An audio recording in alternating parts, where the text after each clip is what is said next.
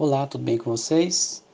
Eu sou o pastor Adilson de Cristiano Pirituba e vamos estar juntos durante toda essa semana, pois eu tenho uma palavra de Deus para o seu coração. Chegamos em dezembro, primeira semana de dezembro. Quantas coisas aconteceram em nossas vidas neste ano? Você já pensou nisso? Por isso que o tema que Deus colocou no meu coração para esse devocional é terminando bem, começando melhor. Vamos lá.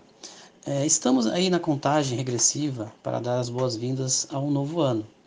E sabemos, eu e você, que precisamos estabelecer para nós um novo ano de fé, um ano profético, ano promissor, um ano de renovação, sempre crendo nas promessas de Deus e sempre entendendo e crendo também mais um ano de milagres e conquistas.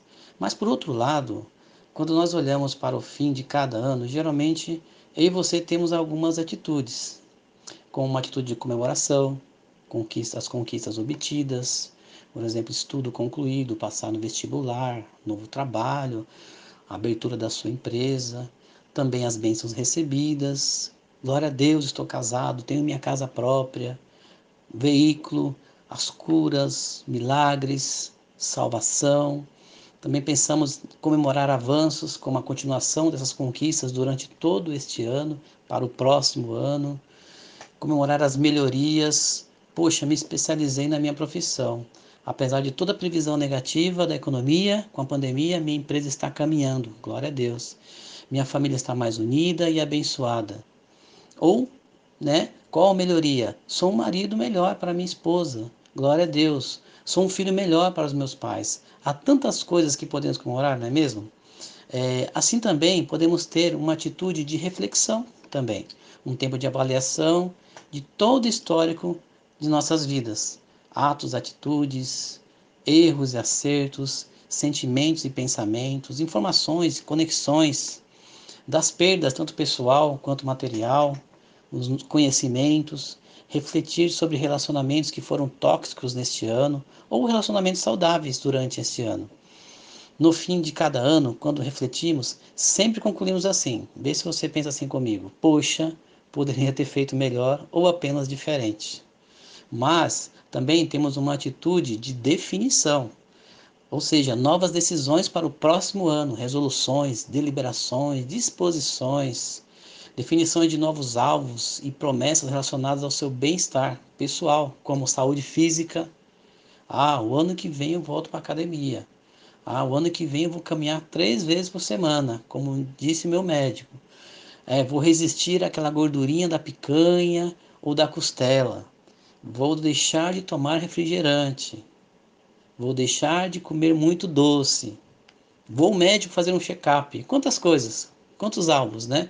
Também na área emocional, financeira, na área familiar, profissional, conjugal, na sua área acadêmica, afetiva e, sobretudo, meus irmãos, a questão espiritual, né? Ah, o ano que vem eu quero ter mais intimidade com Deus para entender o meu papel como homem cristão, bem como o meu destino profético como um agente de transformação neste mundo através dos dons e habilidades. Irmãos, são atitudes de definição. Pois de tudo isso, ainda é possível que alguns de vocês chegaram no dia de hoje, por exemplo, sem muitas expectativas para o futuro, ou até mesmo pensando que talvez não tenham muito a comemorar. Na verdade, queridos, somos seres humanos. E até o mesmo fato de nós, humanos, refletir traz muita dor e sofrimento, pois desperta em nós sentimentos levemente adormecidos de traumas e experiências negativas acumuladas durante o ano. Mas deixa eu fazer uma pergunta para vocês. Começar algo é importante? Terminar algo também é importante? O que é mais, mais importante em sua opinião? Começar bem ou terminar bem? Creio, queridos, que independente da forma que você começa as coisas na sua jornada de vida, sempre existe uma solução, sempre existe uma saída, pois, de acordo com a palavra de Deus, o mais importante de tudo é que você saiba terminar bem. Um dos homens mais sábios da história, é, o rei Salomão, ele escreveu lá em Eclesiastes, no capítulo 7, no versículo 8. Só vou ler aqui o, o, a parte A do versículo que diz assim: O fim das coisas é melhor do que seu início. Em outra tradução, nós encontramos a, a frase assim: finalizar algo é melhor que começar. Isso quer dizer que para nós nem tudo está perdido. Para você, nem tudo está perdido. Saiba que você ainda tem uma oportunidade, uma chance, uma ocasião para colocar em ordem a sua vida, para acertar as coisas e terminar bem, porque finalizar algo é melhor do que começar. Eu quero aqui concluir a nossa conversa com um conselho. Não permita que os obstáculos te paralisem. Talvez você, homem de Deus, neste ano teve que enfrentar ou ainda está enfrentando grandes obstáculos em sua vida. Mas a palavra de Deus diz para continuarmos seguindo em frente. Olha, em Hebreus, no capítulo 12, no verso 2, diz que devemos olhar para Jesus, o autor e consumador da nossa fé. Nenhum obstáculo, queridos, pode te paralisar ou te fazer retroceder. Você já é vencedor. Vivemos de glória em glória. É bem certo que as coisas ruins acontecem com pessoas boas, mas não, não é motivo para você desistir, querido. O melhor sempre está por vir. A sua melhor vida, melhores momentos está aqui, daqui para frente. Olhe seu futuro com Deus pela dimensão espiritual. Observe o que a Bíblia diz lá em Jeremias, no capítulo 29, verso 11. O profeta diz assim: Olha só, que interessante, porque eu sou o que conheço, eu sou eu que conheço os planos que tenho para vocês, diz o Senhor. Planos de fazê-los prosperar e não lhes causar dano, planos de dar-lhes esperança e um futuro.